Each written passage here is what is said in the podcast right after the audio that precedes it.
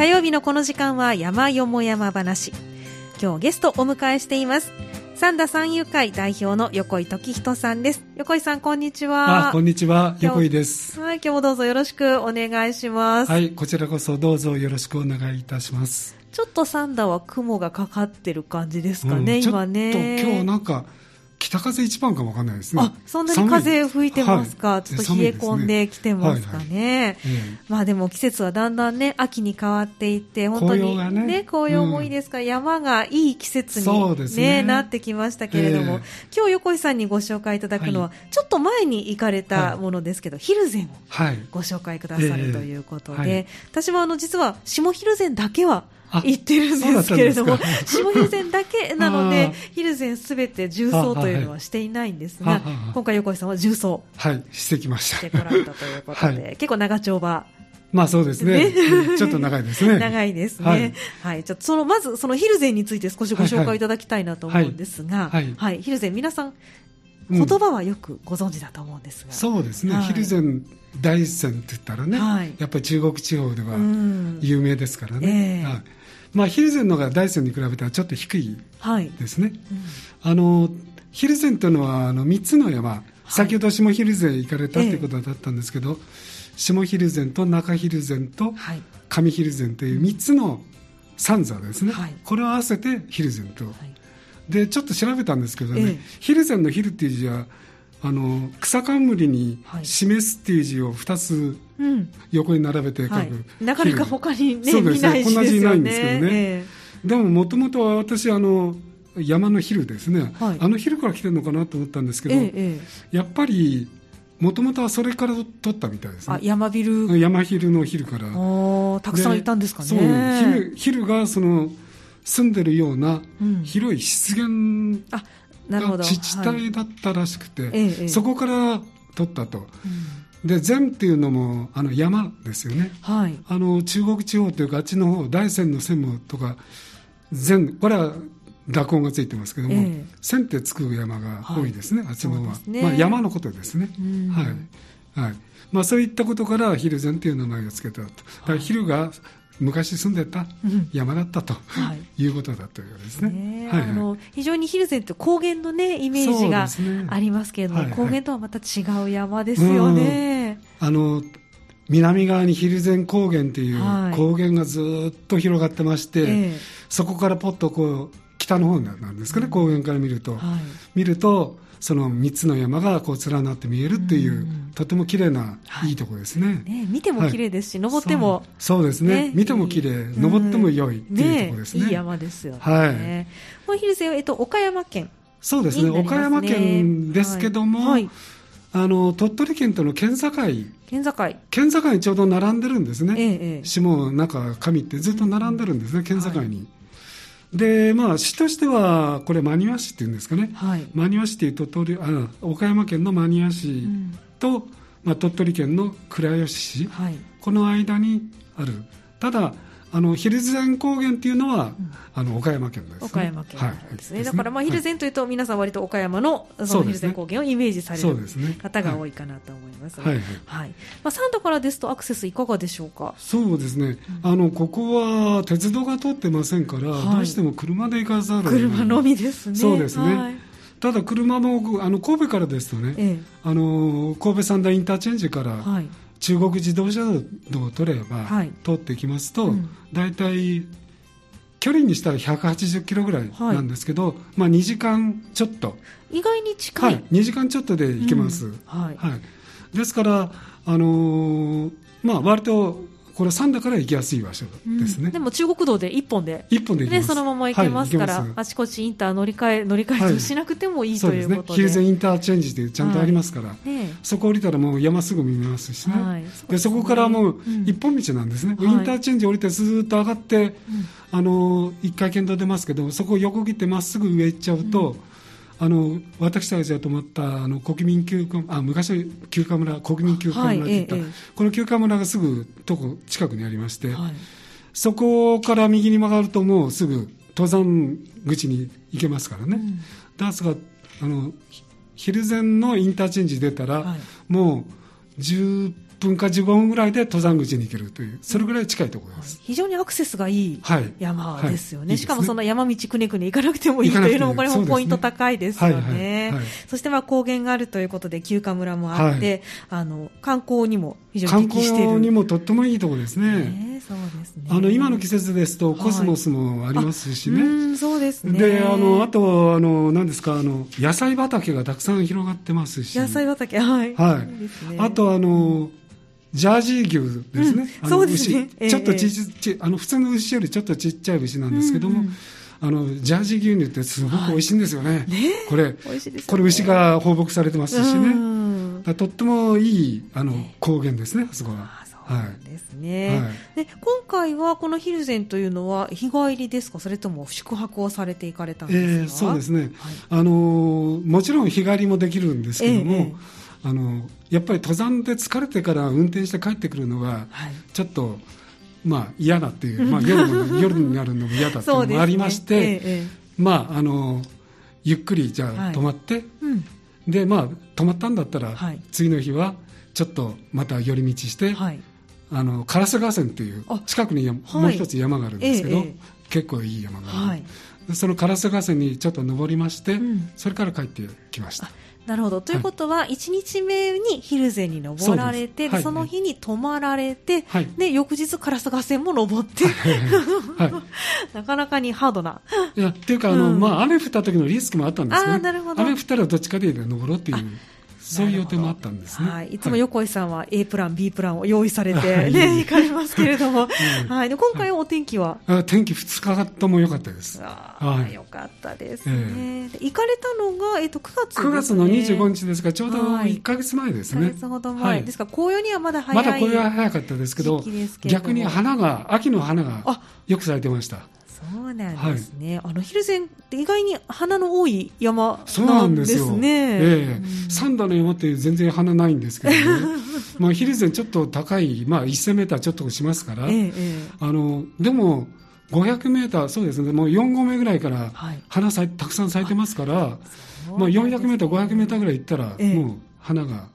咲いてますね。そうですか。はい、じゃ春行っても秋行っても紅葉の時期に行っても楽しめるという。いいいいとこですね。ねそうですね。で今回はえっと重装をされたということなんですけど、はいはい、工程としてはどのような形でどこからのそうですね、はい、行かれたんでしょうか？あのまあ今回8人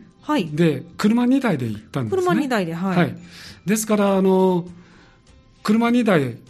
実は上蒜山側の登山口と、はい、下蒜山側の登山口と、はい、両方に1台ずつだからパーティーに 2, 2パーティーに分かれまして、はい、それで途中で落ち合ってっていうかすれ違って、ええ、そこで鍵を交換して、はい、それでお互いにあの下山したら車に乗ってまだホテルに行くと。なるほど、はい、すごく頭がいい。そうですか。ということは、じゃあ皆さん一応重装はするんだけれども、はい、下蒜山側から上蒜山に行かれるグループと、はい、上蒜山側から下蒜山に行くグループと分かれて。二、グループに分かれて、それぞれの登山口から登り始めて重走を始めたと。なるほど、はい、そうなんですね、はい、やっぱりこの重走するというのはどうしてもその登山口と下山口が違うのがネックになりますけれども、ねはいはい、こうやってある程度人数がいれば。そうですね。2台で行ったら、うん、そういう重装ができますね。ね、しやすいですね。そうですね。ただ、まあ、あの、タクシーとかもね、ヒルちゃんは呼べるは呼べますけれどもね、まあ、お金もその分かかりますので。かかるし、時間もちょっとね、待つ時間もありますし、ね、そうですね。はい、下山のね、時間も読めませんのでね。そうはい、で、呼ぶときにもね、うん、あの、電話、携帯電話入んなかったらね、そうです、ね、入るとこまで行ってから 電話しないといかんとかね。大変ですもんね。はい、はい。なるほど。そういった形で、じゃあ、2台で分かれて行かれたということで、はいえっ、ー、と、横井さんはどちらの方から？あの、私は、あの、実は、重曹を1回やってまして、あ、そうなんですね。下蒜山側から重曹してたんですね。ええ、ですから、今回は、はい、あの、上蒜山側から重曹しようと思いまして、ええ、上蒜山側から私は登るようにしました。あそう、ね、でも、後でもちょっとお話しますけども、ええ、やはり下蒜山側から登られた方がいいと思います。はい、あはい、そうなんですね。これは後でちょっと理由,、はい、理由言いますね。わかりました。はい、じゃあそこはね、はい、後ほど聞きたいと思いますけれどもね。はい。じゃあ、あのー、少し工程を見どころも含めながらご紹介をいただきたいなと思うんですが。はい。あのー上蒜山っていうまず山が一番この三山の中では高いんですけども、なるほど。はい、はい、あの一等三角点もそこにありますし、あ二等三角点ですね、はい、1200メーターあります、はい、で中蒜山っていう、まあ、真ん中にある山なんですけども、ここが1123メーターあります、うん、で、えー、一番東側になるんですかね、下蒜山、うん、ここがあの1100メーターになります、はいで私は先ほど言いましたように上蒜山登山口から、はい、まあ、あの駐車場がですね、ええ、みんなそれぞれごとの登山口には完備されてるんですけど、はい、上蒜山の場合にはあのスキー場が近くにありますから、え、そこの駐車場広いところがあるんですね、うんうん、そこに車を置きましてから、はい、まずちょっと30分ぐらい歩いてですね、あの百合原っていうんですかね？百合原牧場っていうんですかね、はい、百合の原牧場っていうんですかね、うん、あのさっき言ったジャージー牛が飼っている牧場があります、はい、放牧されてるんです放牧はされてなかったあされてなかった牛舎がありましたけどあ、ええ、あの私たちがいる時は放牧されてなかったんですけど、え、近くには放牧されてはいますけども。そうなんですね。はい、まあ、そこの牛舎の横を通りましてね、うん登山口があります、はい、ですから登山口までは上蒜山から行くとちょっと30分ぐらい駐車場から歩くと。あ、まあ、平坦な道を、まあ、いやちょっと上がってます、ね、あ上がってる。はいはい、はい、ちょっと上がってます、ええ、でそこに登山口がありまして、はい、そこからあのすちょっと林森林の中、はい、針葉樹林の中入りまして、はい、2合目を過ぎますと、うん、大体400段ぐらいの階段割と急な階段があるんです、ね、そうなんですね、はい、はい、で階段を上っていきますと、ええ、3合目過ぎると、はい、やちょっと明るくなってきまして、はい、でそこからまたさらに今度あの低あの落葉樹の樹林帯ですけどちょっと明るい、とこなんですけども、え、そこを上がっていくと4合目に行きます、で4合目まで行きますとねあの急にもう開けて木がなくなりますから、はいはい、木がなくなって開けて右側に開ける登っていくとですね、うん、ですから南側が開けるっていうんですかね、はい、高原の方が見える、という形になる、ね、そうするともう4合目まで行くともうずっと、その蒜山高原を見ながら上がっていくという形になります、うん、いい景色でしょうね。いい景色です。ごくいい景色です。で先ほど言ったように4合目ぐらいからもう花が咲いてます。はい。はい。で、あの秋ですから、ええ、あの一番多いのはやっぱり割れもこ。割れもこ。割れもこがよく咲いてます。うん、あの可愛らしい可愛いあのそうちょっとボープの上にポンとこう 丸いのが乗っかってるような形ですね。このワルモコがたくさん咲いてます。はいであとはあの林道も多いですね。秋の花ですね。秋の花ですね。林道の紫色のですね、綺麗な林道が可愛らしく咲いてます。はい、ですがこういうのを見ながら4合目から登っていく形になります。だからその蒜山高原と花を見ながら登っていくと、うん、まあちょっときついですけども、まあ、はい、ね 景色がいいですから、はい、まあそれをあの花を糧にしてね、まあ登っていくと。であのさらに登っていきますとですね。うん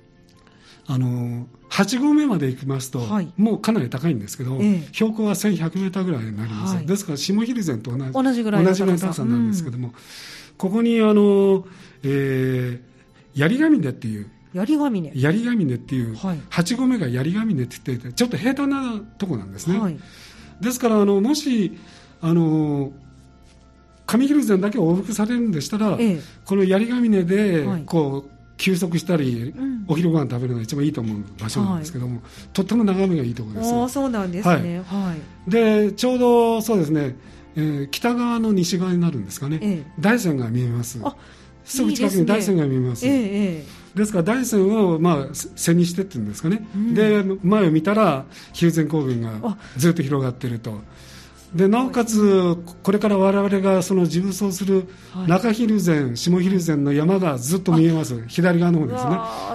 蒜山高原の左側の方に山が見えます、これからここを登るんだなというところで、ずっと分かります、うん、あここ登っていくんだというのが。ですからそういう意味で言うとその心構えができるんですね。重走する。これからこの長い距離そうですね。歩くのだという、はい、まあ槍ヶ峰っていうところはとてもいい、ポイントです。ここはいい休憩ポイント、休憩ポイントです。ね、眺望のいいポイント、はい、ということですね。はい。でそこからさらにそうですね、25分ぐらいですかね、登りますと、その上蒜山のまあ山頂というか、に着きます。うんで本当はですね上蒜山の山頂は景色あまり良くないんですよ。ちょっとだけしか見えません、えー、はい、だからあの360度パノラマとかそういうわけではなくて、うんうん、ちらっと見えるぐらいで、全然良くないんですね、じゃあその8合目の方が景色としてはいいということなんですね、はい、ですから槍ヶ峰のが上蒜山行くんだったら槍ヶ峰が一番いいと。なるほど。でその上蒜山の山頂はですね、うん、実はあの中蒜山の分岐点なんです。はい、中蒜山の分岐点。日本に行く分岐点で、うん。はい左側の方に5分ぐらい行くとですね、はい、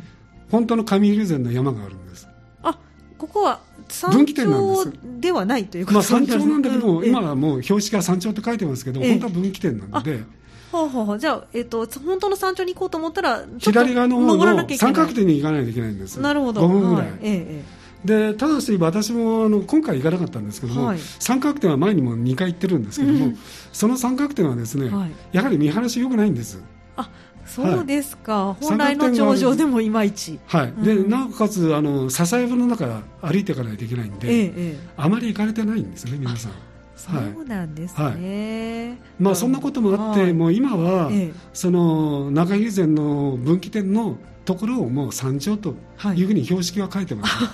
はい、はい、だけど本当は違うと。なるほど、はい、じゃあまあどうしても必ずあのちゃんとした頂上に行きたいという方はここは間違いないようにというポイントになる、ね、三角点に行かないと本当の到着にはならないならないということはい、ちょっと注意しない、はい、でここも分岐をで今度は中蒜山中蒜山の方に向かっていったんですね、はい。うんはい、でちょっと行ったらやはり蒜山高原がガーッと開けてよく見えます、ええ、要するに山頂には木がたくさんあるから見えないというだけで、うんうん、ちょっと行ったら木がないんで、はい。蒜山高原はずっと見えてます、はい、ですから長蒜山側にちょっと行っただけでもってもう開けます、うん、ですぐですね、はい、鎖場もあるんですけども鎖場がある。急な下りになるんですね、はい、あの逆の人は上りになるんですけども、えーえー、我々は上蒜山側から中蒜山側に行ったんで、はい、急な下りになります、うん、でまああのちょっと下りがあの鎖もあったりしますから、はい、ちょっとまあちょっとだけ危ない。ちょっとだけですね、えー、危ないところが23、箇所あります、はい、23箇所もあるんですね。23箇所あります、そういう急なところがですね、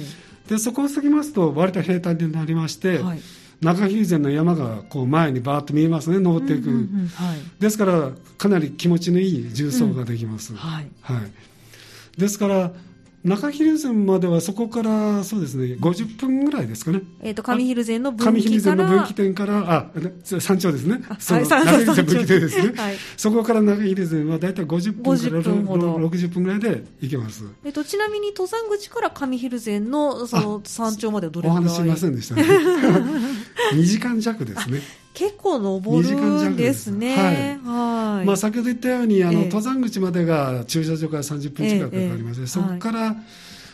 さっき言ったその槍ヶ峰までは1時間ちょいですね。うん、で槍ヶ峰から、はい、上蒜山のその分岐点までが30分弱、はい、ですからトータルすると2時間ぐらいはかかりますね。はい、まあ登っていく、はいはい、で割と急なところもあるというですね。はいでそこから本土中蒜山までは50分ほどで。そうですね。はい、50分ぐらいで中蒜山の山頂に行きます。はい。でここでえっ、ー、と鍵の受け渡しをはする予定だったんですけど、えー、ちょっと私たちの方が早かったんで。えーあの我々はもうご飯先に食べちゃって、はい、それで先行ったんですね。はい、そうなんですね、はい、じゃあここでは渡せずと。いうことですね。でその長蒜山の山頂なんですけども、確かにあのあの大山なんかも見えます裏の方にですね、はいうん、それからあの蒜山高原なんかも見えるんで、ええ、であとは避難小屋なんかもあって、うん、割と中蒜山が一番その完備されてるっていうか、はい、山のその施設としては完備されているんですけども、はいうんうん、景色はあんまり良くないですあ見えるは見えるけれども見えるけどもはっきりというわけではない、ええ、ということ。は、はい、ですから、はい、長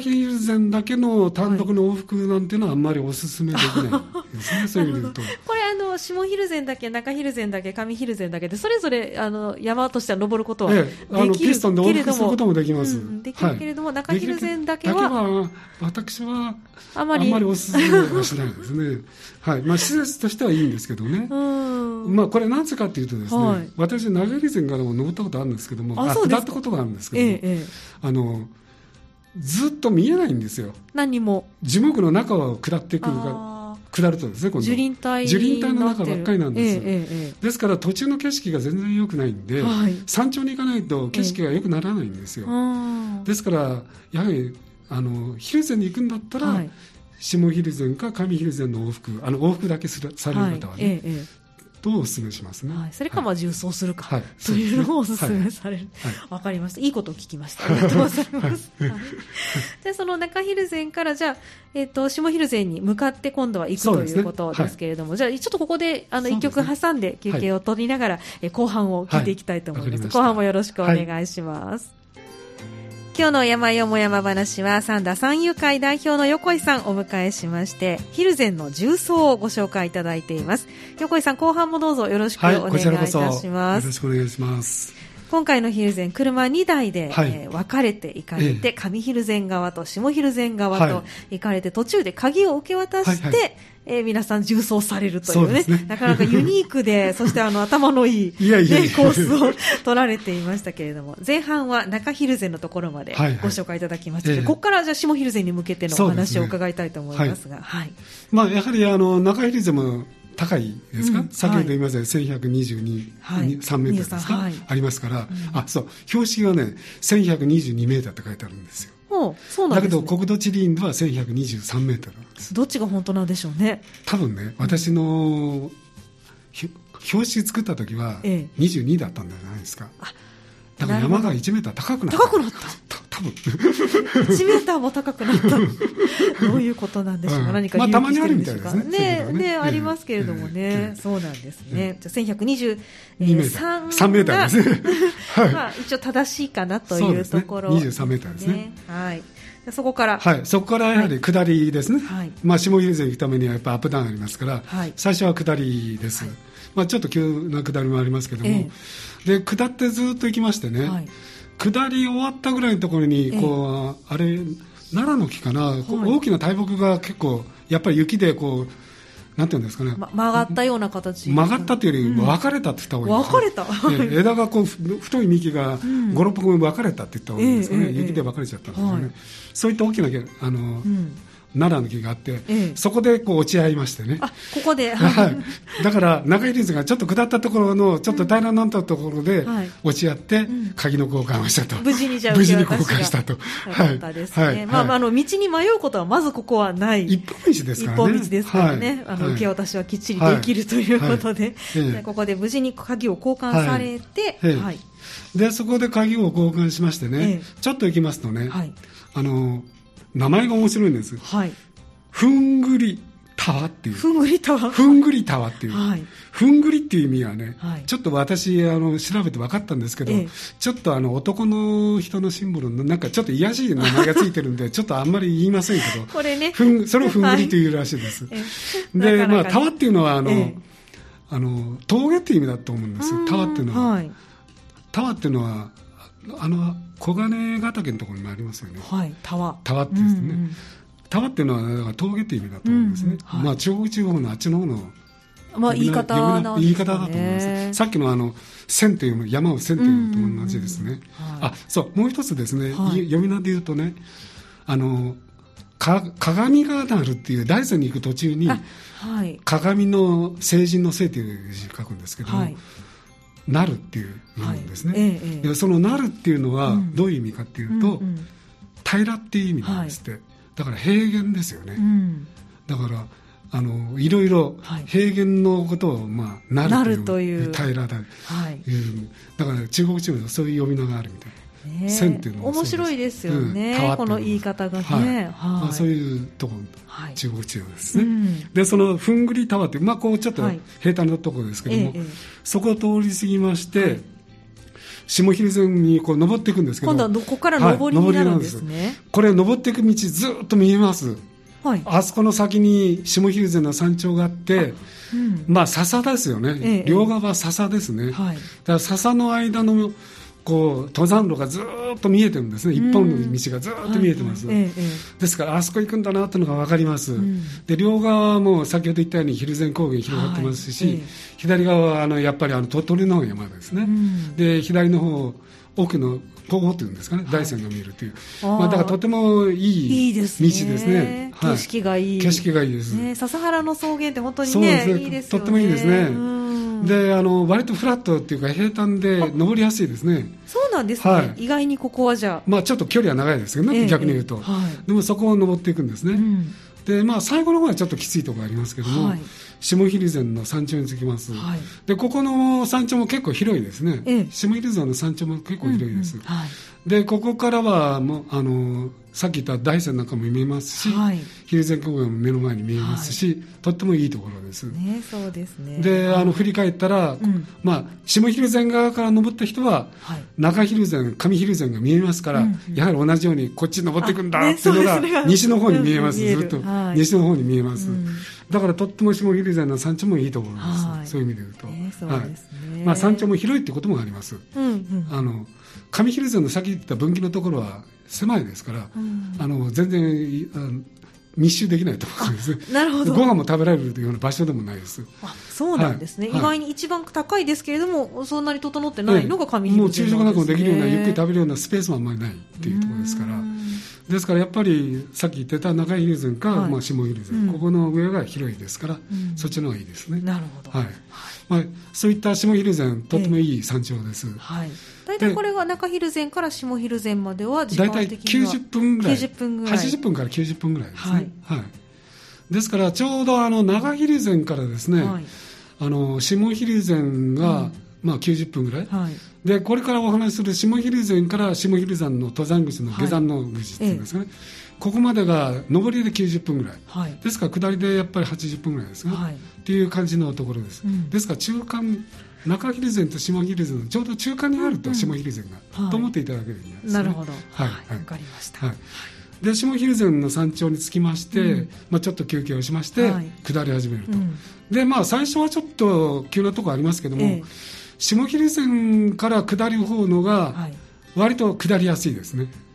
あそうですか、はい、はい、あの長いですからね距離が、うんうん、けどもあの割とあの傾斜が緩い、はい、で景色もいいです、うんうん、その下山口の方もずっと広がってましてね、はい、岡山の山々が見えます、はい、渚山とかずっと。日本海も見えます、はい、日本海は見えな日本海は見えない。見えなかったですか？あのちょっとそれは見えなかったですね。あそうでしたか、はい。はい、あの下蒜山に行ったらあの北側には見えるんですけども、うんうん、あの下りの方ではちょっと見えなかったですね。なるほど、そうなんですね。はい、でその下っていく時にずっとやはり自分たちが下っていく道が見えます、うん、さっき言った笹原の中に一本筋でずっと登山路が下っていくのが見えます、はいねでその中でその岡山の山を見ながら下っていくという形になります、はい、でここもですねとっても花が多いんですよ。あそうでしたか、はい、下蒜山の方。はい、下蒜山から下っていく道、まあ、上りの人もそうなんでしょうけども、え。ー、花がとっても多いです、うん、これはさっきおっしゃってた林道とか林道とか林道がとっても多いですね、それからあの変わった花でですね、はい、あのらっきょうの形したななんていうんですかね。らっきょう。らっきょうは鳥取県でらっきょうで有名ですけどね、ええ、ピンクルしたちょっとしたらっきょうの花と同じ、ええ、なんとからっきょうというんですね。山の上に発咲くらっきょうも咲いてますし、うん、まああのあとはさっき言ってたあのあの林道写真写真ですね。写真。あの、はい、なんて言いましたっけ？鶴人参はい、っていうんですかね、うん、それからあのあとはあの、えー、松、ま、えー、なんて言いましたっけ？松虫草？松虫草はい。松虫草、うん、これもたくさん咲いてますね。ああそうなんですね、はい、あとあの、はい、秋の花の、ええ、あのえ何でしたっけ？はい。セイタカアダチソウ言ってる秋。セイタカアワダチソウそれはあれですけど。黄色い花ですか？黄色い花また出てこない、はい、あの黄色い花あの、うん、花も咲いてますし、はいまあ、とってもその花が多い場所ですね、ええ、まあ、松節草なんていうのは皆さんよく、え、あの山登ると見られますけど、はい、これが結構咲いてましたね、はい、そうなんですね、はい、はい。でこれで花を見ながら、そうですね。下山という形で、であの、うん、最後の下山口の最後の方がですね、はい、あの階段になるんですね、ええ、これもまた長い階段が続きます。覚えてで割と急な階段なんです、ね、急な階段なんですね、はい、で下山口近くはもう木道なんですけど、はい、木道の手前のところの階段がですね、はい、今ロープがついてるんですね、ええ、手すりみたいな、あの綱のロープがついてるんですけど、あれ私あの下山するときにですね、思ったんですけども、これはあの下蒜山から登った人が、はい、あそこの階段を登ってる時に試しのとこだなと思ったんですよ。試し。試し、うん、山に登れるかどうかの試し。だからまだ手すりがついていて、ええ、素人でも登っていくんですね。手すりつかまりながら登れますから、うんはいでもあそこの階段の急な階段で手すりが登りきったところでも疲れてたら、もう下山しないといけないと。なるほど。引き返しなさい。と、え。え、だから試しの、まあ、手すりがついていて まあ、階段急な階段になってるとそう思った思いましたね。なるほど、はい、いやでもあの私も下蒜山、ね、ピストンしましたけれども、はい、なんでここにロープついてるんだろうなというのはちょっと思いました。はい、だなんで私もあそこだけロープあるんだろうと思って、あれは試しのためについてるなと思って素人の人はあそこまで登っては来れるけども、はい、あそこから先は急にまた階段続くし、ええその後も長い上り道ですから、まあ、あんまり素人の人はここで帰りなさいと。引き返しなさいと。しなさいと。でも下に高原がありますからちょっと登ってみたいっていう気持ちになって、うん、スニーカーとかで来られる方も、ね、ね、いらっしゃるので、うんそう思いました、だから、はい、あのあんまり登山に慣れてない方でも、うん、あそこまでは来てもちょっとしんどかったらもう引き返しなさいと、はい、そういうためにあるのかなと思いました。結構滑りやすいですよね。そうですね、あの道もね、あの私は下蒜山だけだったんですけど、はい、すごく滑りやすい印象があったんですけどそんな、まあ、私はちょうど晴れが続いてたからかな。そんなあの滑りやすい場所はちょっと上りのあの、ええ、山頂に近いところはちょっとありましたけども、うん、山頂に割と近いところでちょっとありましたけども、はい、あのそんなに印象はなかった。はなかったですね。そうなんですね、はい、じゃあやっぱお天気にもよる天気にもよるんでしょうね、はい、結構滑りやすい状態で下りが急だったので、はい、うん、なかなかあの、ハードな山だなという印象はあったんですけれども、ね、まあ、距離が長いですからねそうですね、ちょっと下りが長い、まあ、ただまあ90分ぐらいですね上りがですね。はいまあでも、うん、とってもいい重曹でしたね。うん、で先ほど私、はい、あの下蒜山側から登った方がいいっていう、おっしゃってました、はい、言ってましたけど、これなぜかというとですね、はい、あの太陽の位置です。太陽の位置。太陽の位置です、というと？あの登り始めは朝ですよね、はい、そうすると太陽東にありますよね、ええ。そうすると逆光にならないで、うん、下蒜山が登った人は、はい、中蒜山上蒜山の方が逆光にならないんで、うん、綺麗に山が見えるんですよ。はい、そうなんです、ね,、から山がとっても綺麗に見えるんです、ええ、ところがあの上蒜山側からですと下山になりますから、はい、今度はあのなんていうんですかね逆光にはならないんだけどもうん、もう夕方っていうか夕あの昼過ぎるとどうしても水蒸気多いですよね、はい、だからもやって見えるんですね。ああそうなんですね、はい。はい、ですからやはりあの、朝のがやっぱり山の景色はいいですから、だったら逆光にならない方向から登るっていう方がいいと思うんですね。はいなるほど、はい、そうですか、はい、じゃあこれからも紅葉のシーズンにもなりますので、はい、ねやっぱ光の加減っていうのは非常に大事になってきますから、ね、登るときには逆にならない方向から登るということですね、だから朝日を背に朝日を背にして登る方が絶対いいと思います。はい、じゃこれは本当にあのこういう生き方をして初めて分かったことそうですね。今回初めて分かりました、ということですね、はい、まあ、あの車2台で行くとねあのこういった意味では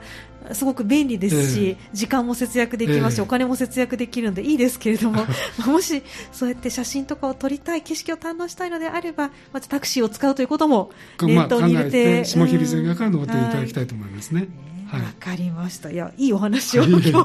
聞かせていただきました。はい、ありがとうございます。で、最後にですね、はい、あの、まあ、ホテル泊まったんですけども、はいはい、まあ、休暇村泊まったんですけども、休暇村はとってもいいポジションにある、宣伝するわけじゃないんですけど、とってもいいポジションにありましてね、はい、これそう、蒜山三山がよく見えるんですよ。うん、あ、ちょうど北側に。真ん中ぐらいになるんですかね。いや、あの、やっぱり上蒜山側になるなる。んですけども、うんうんええ三山が、まあ、下蒜山ちょっとちらっとしか見えないんですけども、三山がよくきれいに見えます。はあ、いいですね。朝がですね、温泉入りますから、はい、朝温泉入った後にですね、はい、部屋からの朝焼けがものすごくきれいに見えます。日の出が上がるのも見えますしね。そうはい、もうもう地上線あの地平線っていうんですか、ええ、から見えます。ですからあの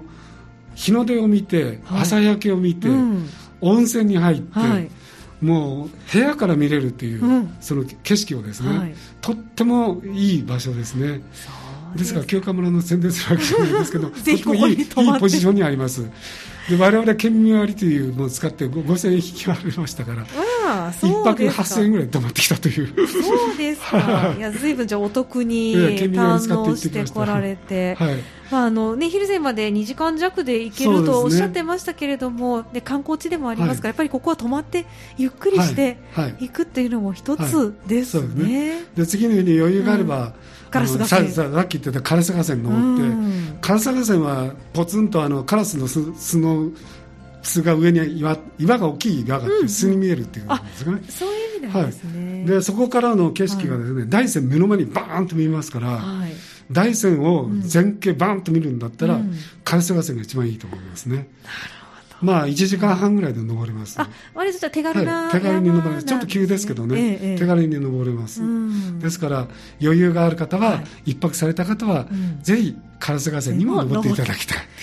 そういう山です。わかりました。はい、横井さんいつも本当旅行上手、旅上手でねいらっしゃるので、